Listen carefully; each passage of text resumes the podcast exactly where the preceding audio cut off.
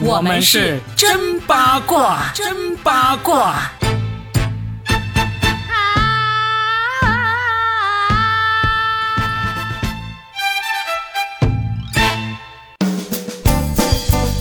欢迎来收听我们新的一期真八卦，我是算一卦搞笑大叔罗宾，大家好。大家好，我是欢迎 Robin 荣归故里，这个健康平安的扒一扒佳倩。Robin 这次不容易啊，真的这么长时间不见大家，干嘛去了？去终南山修炼去了？去养生去了？还是去羊了个羊去了？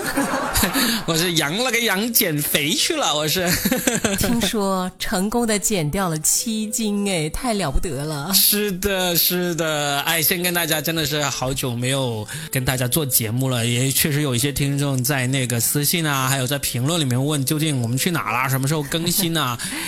就特意说一下，这个事情真的是怪我，我是就是这杯结束那天晚上开始阳的，那一直到现在为止是才重新开始呃能够连贯的说话，不会咳得太厉害，所以呢，我们的真八卦也算是拖更了两个星期，对吧？这个不怪你了，都怪那个新冠。哎，不过新冠唯一带给我的好处就是轻了七斤啊，七斤还没有反弹啊，希望永远都不会反弹回去了。哎呦，当我再一次见到 Robin 的时候，那叫一个玉树临风啊！然后呢，那个面色红润，万人迷啊！我觉得，哎，这几天不见，怎么别人病了就病殃殃的？怎么他病了一回之后重返少年时？就是愿你出走半个月归来，变成了少年。哎呀，希望如此啊啊，因祸得福啊！那佳倩呢，也跟大家说，好像佳倩你也是感染了是吧？但是你是那种轻症猪啊，特别轻的那个症状，是不是？我这个猪还比较温柔一点，就是那一天。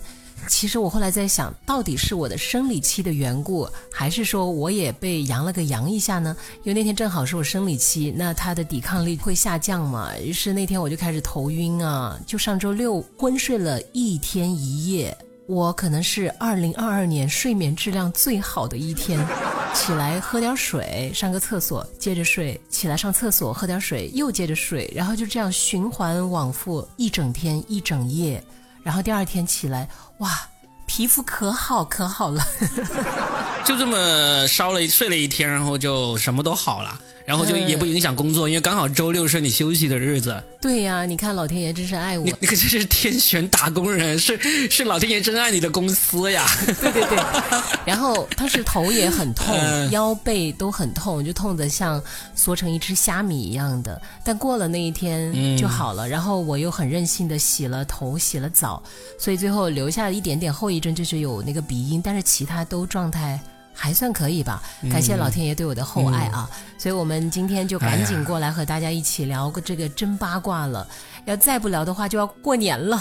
我们这一期应该就是二零二二年的最后一期了，所以呢，我们也啊随大流，我们来个娱乐八卦的盘点吧。从一月份开始，二零二二年一月一直到十二月，我们曾经。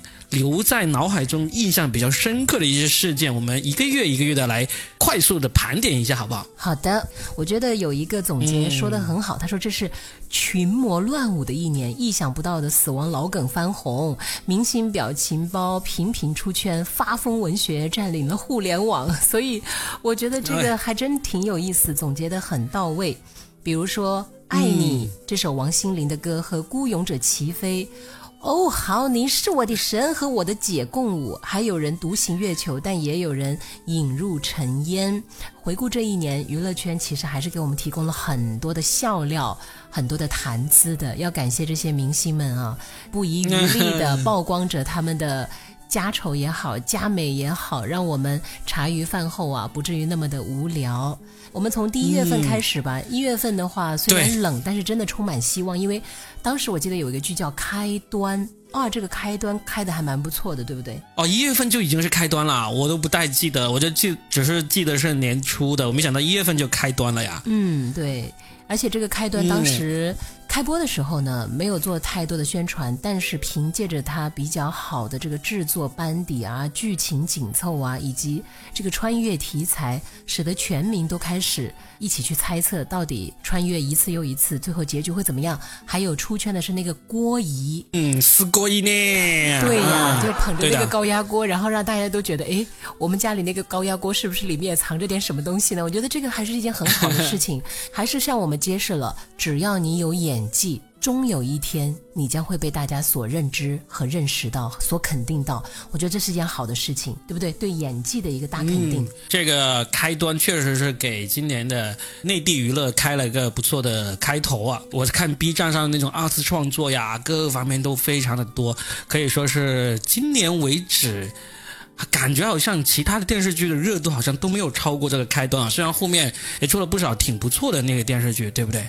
哦，后面好像能够超过他的，好像那个人世间，呃，人世间？对。啊，对对对，那个口碑，对，就是开端就是吸引年轻人这一块，好像是这种剧开端是一个相当不错的一个一个开端啊，嗯，这就是一月份的一个第一个回顾盘点的事件了。那其实对脱口秀界来讲，一月份也有大事件呢。大张伟和王冕登上了春晚的舞台啊！你们脱口秀演员看的哎好像五味杂陈呢。这个我真的要好好说说了，因为这个是跟我直接相关的一个事情哈。因为这个脱口秀演员正式上春晚，王冕可以算是第一个。确实那天晚上，我们全国脱口秀演员都守在电视电视机前面在等这个节目。结果这个节目一出来，哇，就是大家哗然，简直就是。然后呢，反应最大的就是我了啊！我还因此因为这个节目，我的前同事们的这个反应啊，跟他们好好的。隔空开战了一大轮，最后以成功的拉黑了几个作为这个结束，吃瓜吃到自己身上去了。Robin 好像啊不是在吵架，就是在吵架的路上，以及不是在拉黑，就是在准备拉黑的路上。你真的太可爱了。一言难尽呐、好惨呐、好，我们就不说了，我们快速盘点啊。那一月、二月我们都说了，三月有什么值得盘点的这个娱乐八卦事件呢？那就是本来一开始前途还不错的一位青年明星叫做邓伦，结果他被曝偷税，罚款一一点零五亿啊！税务问题使得娱乐圈的明星成为了法治界的人物。包括接下来就是一个大事件的开端，我们永远都没有想到，从三月份这个事件会一直拉扯到年底，最后成为年度最抓马的一个大戏啊，那就是大 S 和具俊晔闪电再婚。当时汪小菲，唉，我们都料想不到破，防，对，破防，破防了足足一年了，破防了三个季度啊，从三月份破防到这个十二月啊。谁都没有猜到剧情最后会往那个方向一路狂奔，所有人都控制不住啊！他们也控制不住自己，我们也控制不了他们。哎，以他们这个战线之长啊，我觉得好像大 S、汪小菲可以成为这个年度娱乐八卦话题人物啊！你看，关键是虽然他们不是最让人震撼或者最让人这个觉得事件是最大的，但是他们的时间、他们的持续度绝对是最长的。对，没错。好，接下来到了四月份了啊！四月份就是出现了一群女孩和男孩，叫做跟红男孩、跟红女孩。接下来就是《本草纲目》，刘畊宏跳操走红，太厉害了。啊，对对对，其实是真的没有想到哈，就是刘畊宏就是在上面跳这个《本草纲目》，跳到反过来影响到周杰伦的，好多人是重新创作说，如果将来周杰伦再开演唱会，他可能不敢唱《本草纲目》了，因为一唱的话，大家就跟着跳这个刘畊宏，这也是太神奇了哈。对，我记得当时我们还专门说了一期刘畊宏，就是我们感慨的，就是一个人再度走红，当然要看命怎么样。但如果他要是没有实力的话，其实你就算给他机会，他也抓不住。总的说来，还是觉得刘畊宏是具备实力的，而且踏踏实实跳操也能跳红，我们替他感到很高兴。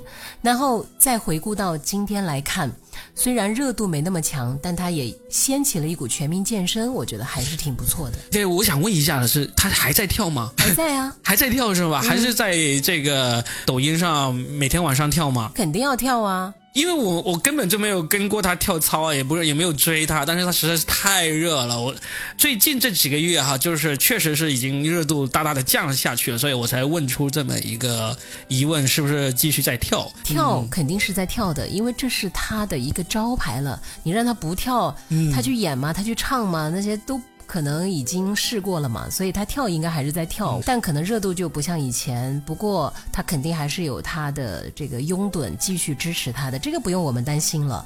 那我们接下来就说到你是我的神，海清 成为爆梗，这是多年前的一个老梗又重新翻红啊，有意思。娱乐圈翻红这个事件真的是神鬼莫测哈，就是谁能想到海清会因为这么一个多年前的事件，重新变成了这个大家的表情。报大家的流行语啊，甚至佳倩你也在无数次的在我们的节目里面 模仿过这句话，你好像还是挺喜欢的。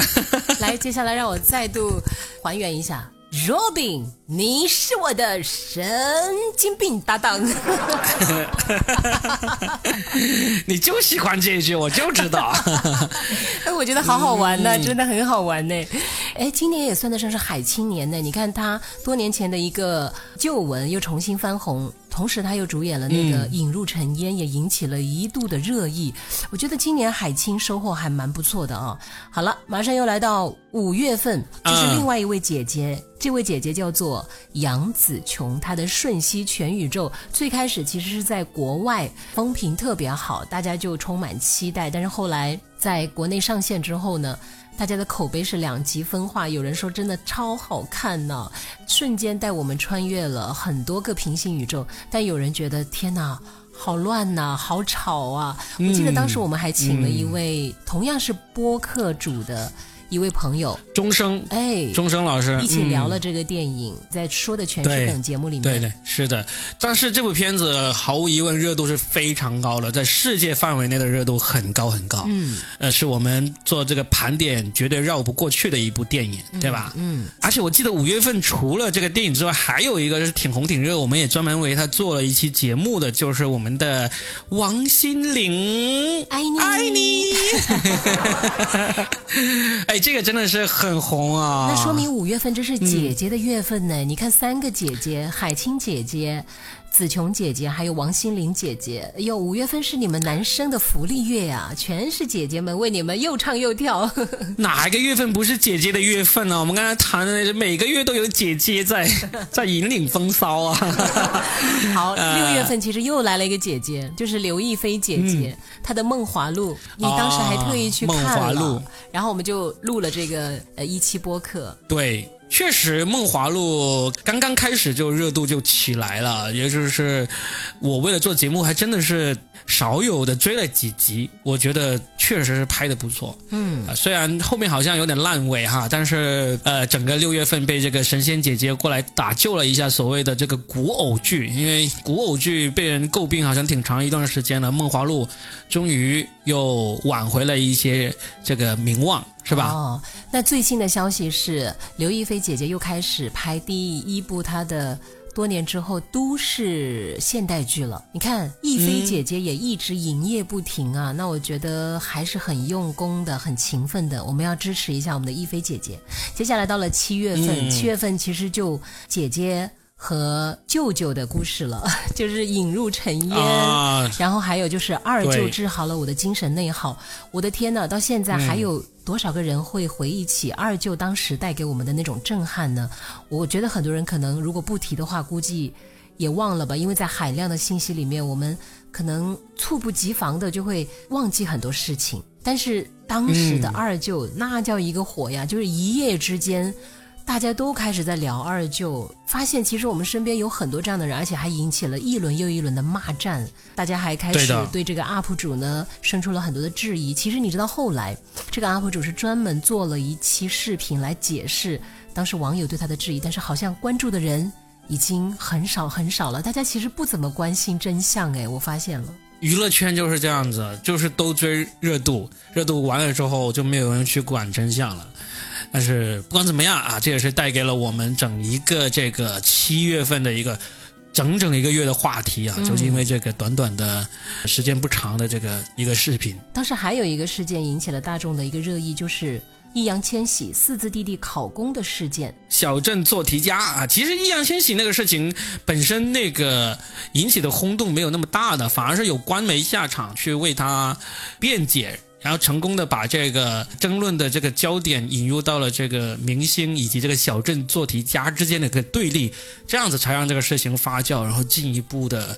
引起了大家的讨论，然后导致最后我们的四字弟弟也只能辞去这个国家话剧院的这个职务，是吧？嗯，要宣布不再担任这个这么一个引起争议的这个职位了。对呀，然后接下来就到了八月份的时候呢，八月八月就不是一个弟弟了，而是东八区的先生们张翰翰哥，翰哥的这个新剧上演，真的是全网一片骂耶！没有想到情节会如此老套。没有想到其中的很多做派会如此之油腻，豆瓣评分创下历史最低二点一分，张翰成为新一代的油腻教主，而且后来官媒还直接 下场来批评这部剧，就是为什么在现在这个年代，居然还有人会拍这样的戏剧，并且有那么多对女性不那么尊重的镜头出现。当时我们也专门做了一期节目来吐槽他，结果后来我发现。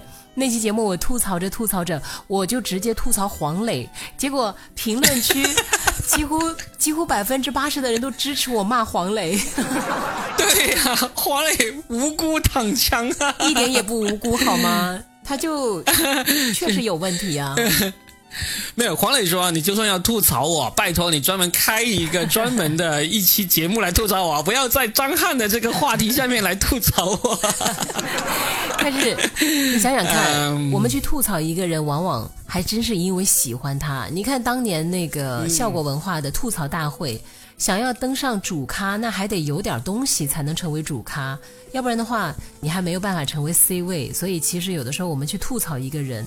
可能也代表着我们其实对他是有过期待的啊。接下来真的就从吐槽大会来到了你们脱口秀演员的这个节庆日了，那就是脱口秀大会第五季开播。然后呢，领校园被批不食人间烟火。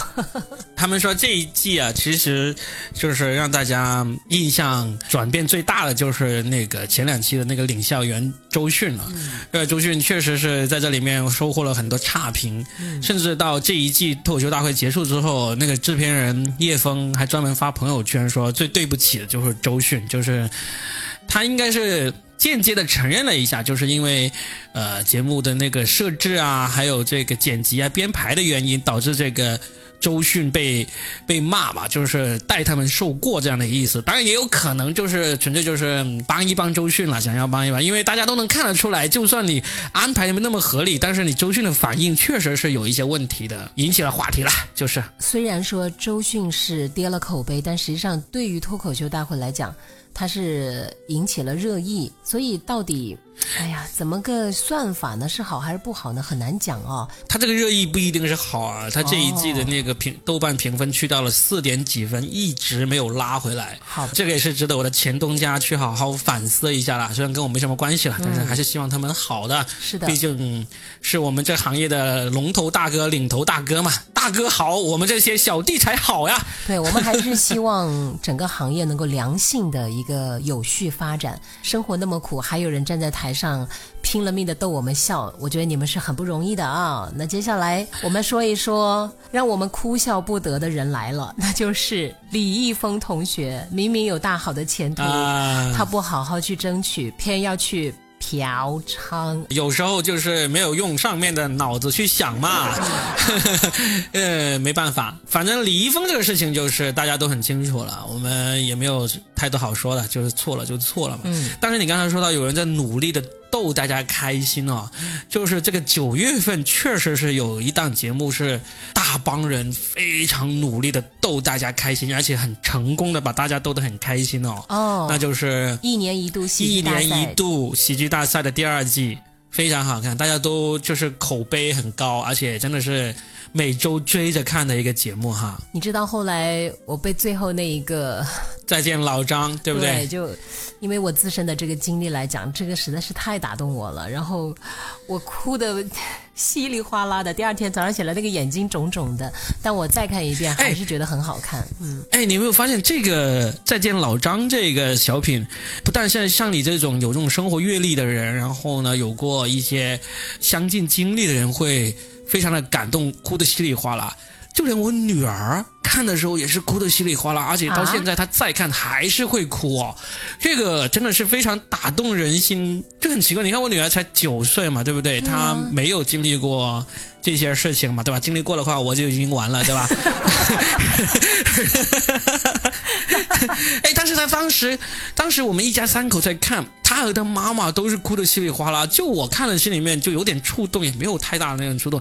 但是真的是这种作品打动人心的点，真的是非常让人意外的。总之，这是一个优秀的作品。所有的文艺创作者，请一定要明白，你技巧再多，你套路再多，其实终究敌不过一个真字，敌不过一个情字。因为那个，好像听说其中有一个创作者。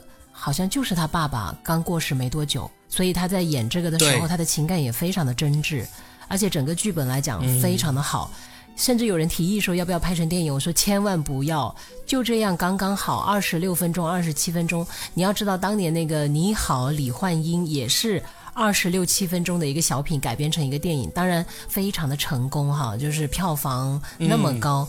但是这个我们其实是不太希望再把它拍成这个电影了。我跟你说，一定会拍成电影，因为有李焕英这个珠玉在前，难得有一个类似的跟进的案例。我是算一卦嘛，那我现在今天二零二二年的最后一天，我也在这里算一卦，这个再见老张一定会拍成电影。一定会吗？一定会，应该在这个两三年之内就会拍成电影，毫无疑问。因为我知道李好李焕英的这个成功是让很多人都是蠢蠢欲动，想要再复制一下这样的成功的。像现在这个你呃再见老张出来之后，不可能不去做。他们算一卦就把话撂在这里了。好吧，你都说了两三年，那三年以后再给你来算账吧。哎，嗯，好吧，好吧，来，我们继续往下盘点哈。到了十月份，十月份的话，其实就是主旋律电影占据了当时的国庆档。哎，我们没有太多可以说的，因为我都没怎么去看这些主旋律的这个电影。我真的是没去看，因为当时去电影院还不是那么的方便嘛，所以这个也是有客观原因之所在的啊。另外的话，就是陈可辛宣布出海，他成立了他的泛亚洲制片公司，大家就也讨论了很多，但是这个其实。还是行内人讨论居多。对于我们普罗大众来讲，好像因为他要出作品以后，我们可能才会觉得跟我们的生活是相近的。到目前为止，好像跟我们的生活也隔得有点远。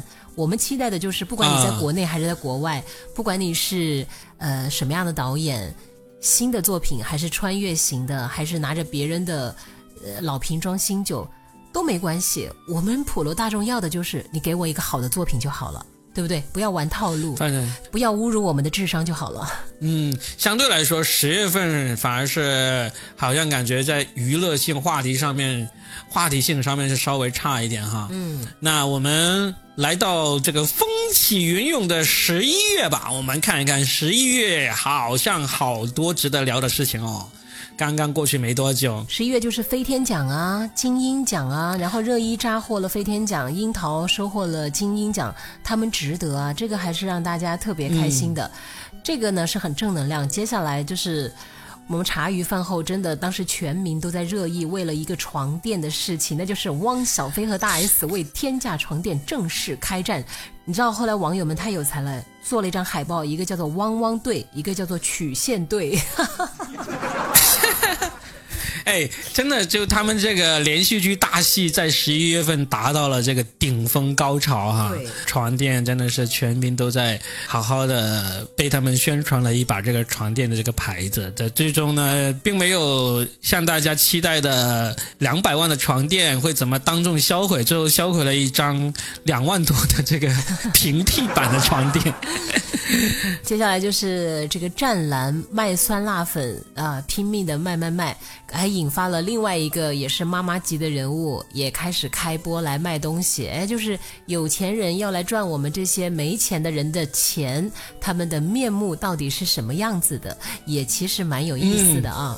好，这是十一月份，嗯，哎，十一月份还有一个可能嘉倩你没有那么关心，但是在我来非常非常关心的一个大事件啊，就是我们的世界杯开幕啦！对对对，世界杯在这个卡塔尔开幕哈，因为记忆犹新，我们也不多说了，反正大家都知道，刚开幕就有这个卡塔尔王子抢镜，因为东道主卡塔尔破天荒的输球了啊，然后呢一直历时一个多月，到本月终于我们的梅西梅球王终于成封神，成为了球王，阿根廷获得了这个世界杯的冠军。嗯啊，这就是我特意要说的，在我来说，今年最大的事件之一了，世界杯。对对对，确实是四年一次哈。我觉得这个也是给了整个在疫情笼罩之下。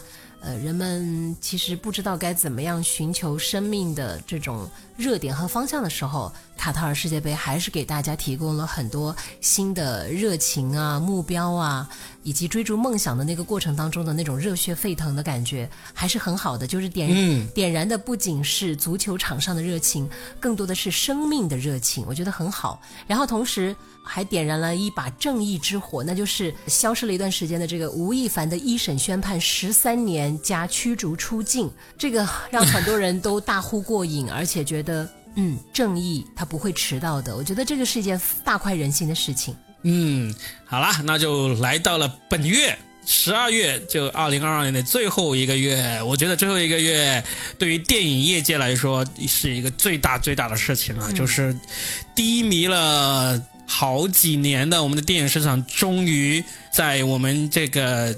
放开风控之后，恰当其时的迎来了一部全球瞩目的大片《阿凡达二》，对吧？《阿凡达》下水道，若饼是水之道吧？